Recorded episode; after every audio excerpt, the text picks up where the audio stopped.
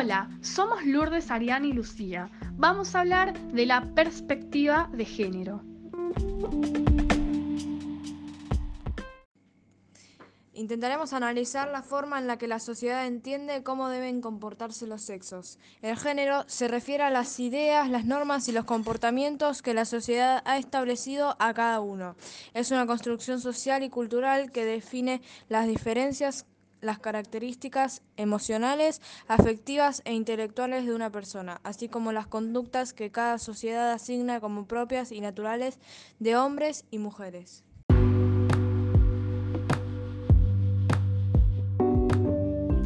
La base de la perspectiva de género es considerar que no hay una correspondencia necesaria entre la diferencia sexual y las atribuciones o representaciones sociales construidas en torno a dicha diferencia.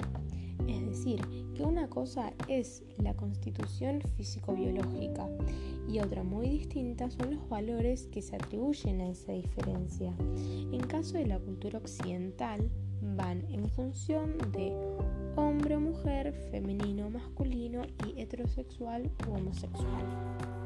Algo en lo que una perspectiva de género pondría atención es que en dichas dicotomías lo femenino ha sido constantemente asociado con los dominios de la naturaleza, especialmente luego de comprender la maternidad y los valores relacionados.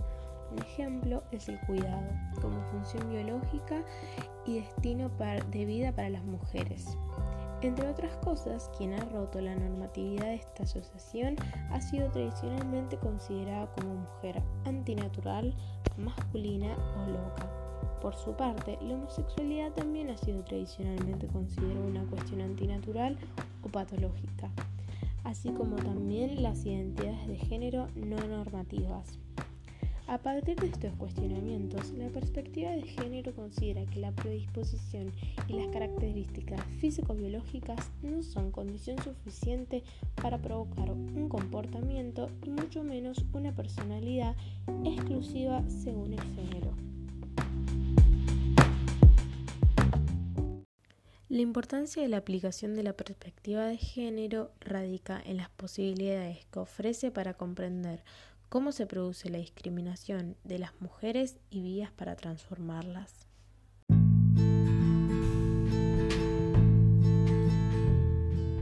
Bueno, ahora vamos a pasar a contarles algunas noticias que no sucedieron hace mucho sobre estos temas. La primera tiene el título de Violencia machista, abuso de menores y grooming. Eh, esa noticia habla, o cuenta mejor dicho, eh, todas las denuncias que recibió Luis Maximiliano Benedetto, que era una persona importante de Entre Ríos. Todo empieza cuando Brenda Guardia, una joven de 24 años, eh, hizo una publicación en Facebook denunciando el infierno que había sufrido hace algunas horas eh, a manos de su novio Benedetto, que es este hombre que recibió todas las denuncias.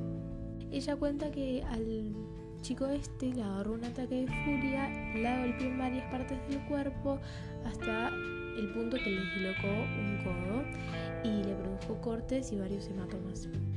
Ella hace esta publicación en la noche del domingo y a partir de esto le empiezan a llegar un montón de mensajes de mujeres que habían eh, pasado por algo similar eh, por culpa de este hombre.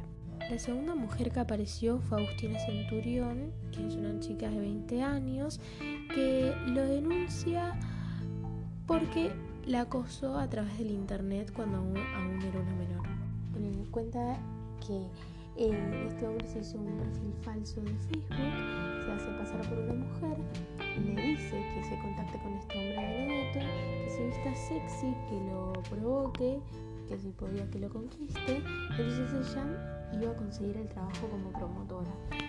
Eh, por suerte la menor no se contactó con este hombre y cerró todas sus redes sociales, entonces nunca supo más nada de él.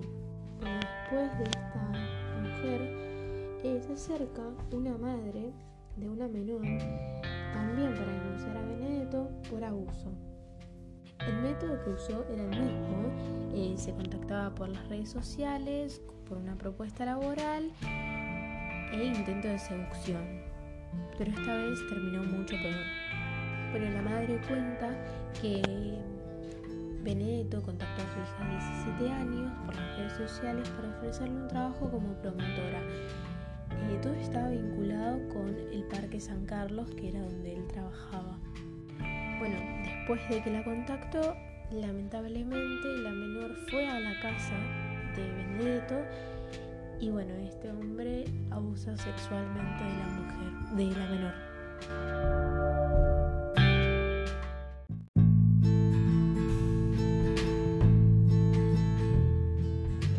Segunda noticia. La noticia de la que voy a hablar trata de un acto violento en la provincia de Santa Fe, barrio de Agote, donde dos hombres agredieron a una mujer trans llamada Noemí de 25 años. Estos dos hombres se le lanzaron encima, la tiraron al piso, la patearon, mientras otra chica lo filma y orgullosamente todos lo suben a sus redes sociales.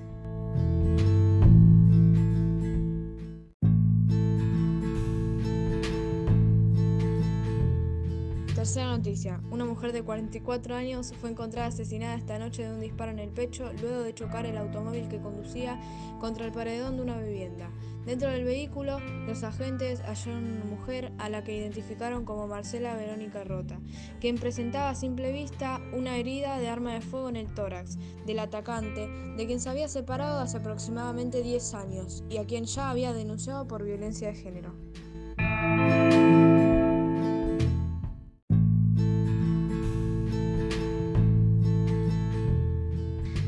La noticia trata sobre la Corte Suprema de Santa Fe que inició un proceso para investigar la decisión de un juez que liberó a un acusado de violar a una mujer con el argumento de que utilizó protección, lo que pone en duda, de acuerdo a su resolución, de que se haya dado una situación de abuso y sometimiento.